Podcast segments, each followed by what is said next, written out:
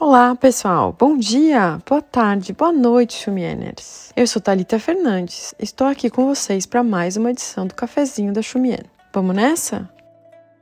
Pessoal, dezembro chegou, não é mesmo? E aí, vocês estão ansiosos por 2022? Bom, na China já começou a contagem regressiva para o 20 Congresso Nacional do Partido Comunista.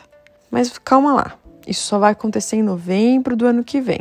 Mas por que, que isso importa? Em outubro, o Brasil escolhe quem será o próximo presidente para os quatro anos, não é verdade? E a gente já sabe que desde já existe um clima de ansiedade para saber quem vai comandar o país. Bom, na China o processo é um pouco diferente. É por meio desse congresso que os líderes do partido definem o próximo líder. E isso só deve acontecer em novembro do ano que vem. Mas desde já existe uma bolsa de apostas.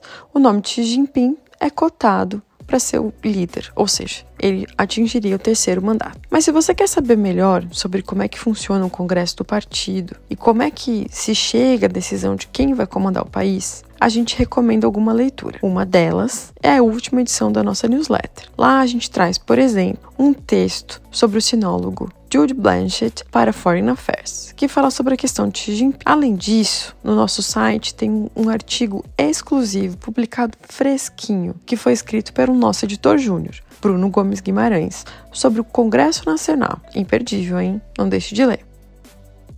Mas mudando um pouquinho de assunto, a gente sabe que uma coisa que voltou a ser falada muito nessas semanas é o surgimento de uma nova variante do coronavírus. Xi Jinping ganhou os holofotes essa semana ao anunciar a promessa de enviar um bilhão de doses de imunizantes contra a Covid para países africanos. Calma que não é tudo doado. Desse 1 bilhão de doses, 600 milhões devem ser disponibilizadas por meio de doação. Agora, os outros 400 milhões de imunizantes devem ser produzidos por meio de uma cooperação entre empresas chinesas e africanas. Isso acontece em um momento em que o mundo presta atenção na chegada da variante Omicron. O epicentro, a gente viu por aí, parece ter sido a África do Sul, ainda que os cientistas não estão muito certos. Então, esse anúncio do Xi, justamente para países do continente africano, chama muita atenção. Vamos ver o que vem por aí. Para encerrar o nosso cafezinho, a gente traz um outro assunto ligado à violência doméstica, um tema que infelizmente aparece bastante nas nossas edições. Essa notícia também tem questões de gênero, um tema pelo qual a gente se interessa e sempre tenta falar para vocês por aqui.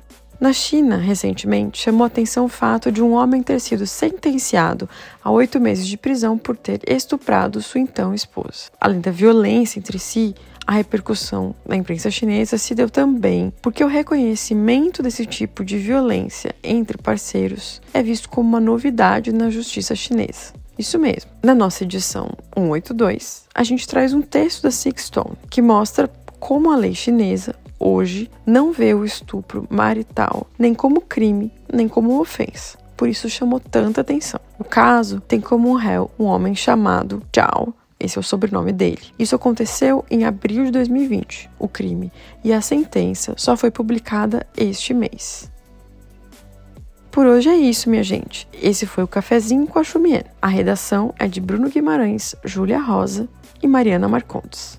A produção é de Bruno Pinheiro. Você pode acompanhar mais notícias sobre a China em nossas redes sociais além de, claro, assinar nossa newsletter semanal em www.chumien.com.br. Até semana que vem e muito obrigada!